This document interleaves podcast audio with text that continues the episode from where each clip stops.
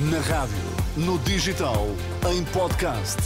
Música para sentir, informação para decidir.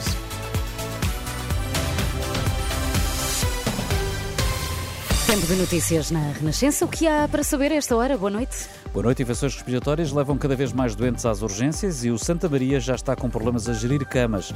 O Sindicato dos Magistrados do Ministério Público responde, diz que quem tem falta de cultura democrática é Augusto Santos Silva.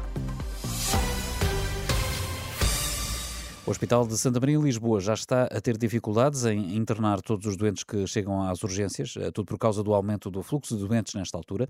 Contactado pela Renascença, João Gouveia, o diretor da urgência, diz que estão a aumentar os casos de infecções respiratórias, sobretudo gripe A, mas ainda sem necessidade de cuidados intensivos. Quanto à tendência, é para piorar.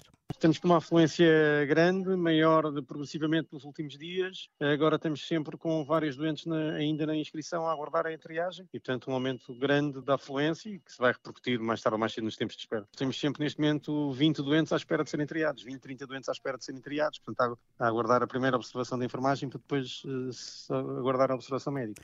João Gouveia, diretor de urgência do Hospital de Santa Maria, em Lisboa. Já que ao lado, em Espanha, face ao aumento de casos de gripe e Covid, o Ministério da Saúde recomendou o uso de máscara e a realização de teletrabalho sempre que possível. Apesar da falta de médicos e dos encerramentos de várias maternidades, a direção executiva do SNS faz um balanço positivo do plano Nascer em Segurança no Serviço Nacional de Saúde. Até ao final de novembro, nasceram nos hospitais públicos mais de 60.600 bebés, mais cerca de 1.400 do que no mesmo período do ano passado.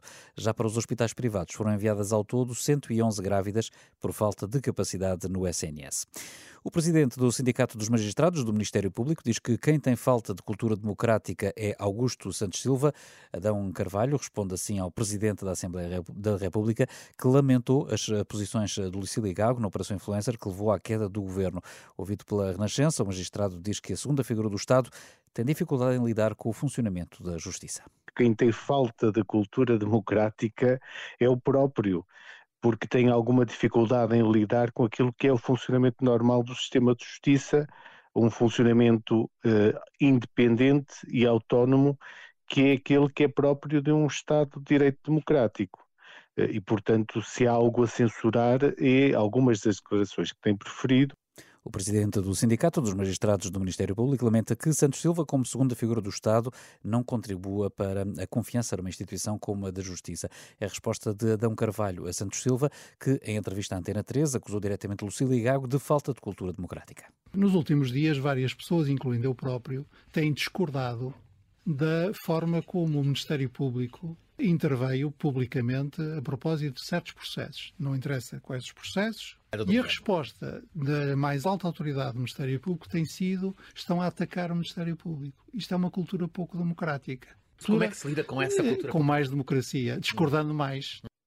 As críticas de Augusto Santos Silva, a Procuradora-Geral da República, na sequência da Operação Influencer e que já mereceram a resposta dura dos magistrados do Ministério Público. A Associação Nacional de Diretores e Agrupamentos de Escolas Públicas eh, diz que as escolas vão ter de redefinir estratégias para ultrapassar as falhas detectadas nas provas de aferição que tiveram resultados desastrosos, de acordo com os dados que foram enviados aos estabelecimentos de ensino e que hoje foram divulgados pelo DN. Só em Educação Física é que os resultados foram positivos e ouvido pela Renascença, Felipe Lima lamenta que os resultados das provas de aferição sejam divulgados agora e não no arranque do ano letivo, em setembro, altura ideal para programar o ano de ensino. Claro que o melhor seria que esses resultados chegassem às escolas no arranque do ano letivo, desde logo em setembro, porque é quando nós, professores, programamos o ano letivo na sua plenitude e, portanto, com estratégias que pudessem comatar e que possam comatar os resultados menos positivos de algumas turmas e de alguns alunos. No governo, o Ministério da Educação tem por obrigação fazer um relatório mais, mais abstrato, mais generalizado, para perceber, portanto, os resultados que foram obtidos nestas provas da aferição. Felinto Lima, o presidente da Associação Nacional de Diretores e Agrupamentos de Escolas Públicas, ouvido pela jornalista Susana Madureira Martins. Lá por fora, a ONU condenou hoje a intensificação dos bombardeamentos no centro de Gaza. Israel atacou três campos de refugiados, morreram mais de 130 palestinianos. O escritório das Nações Unidas para os Direitos Humanos diz que foram atingidos dois edifícios residenciais.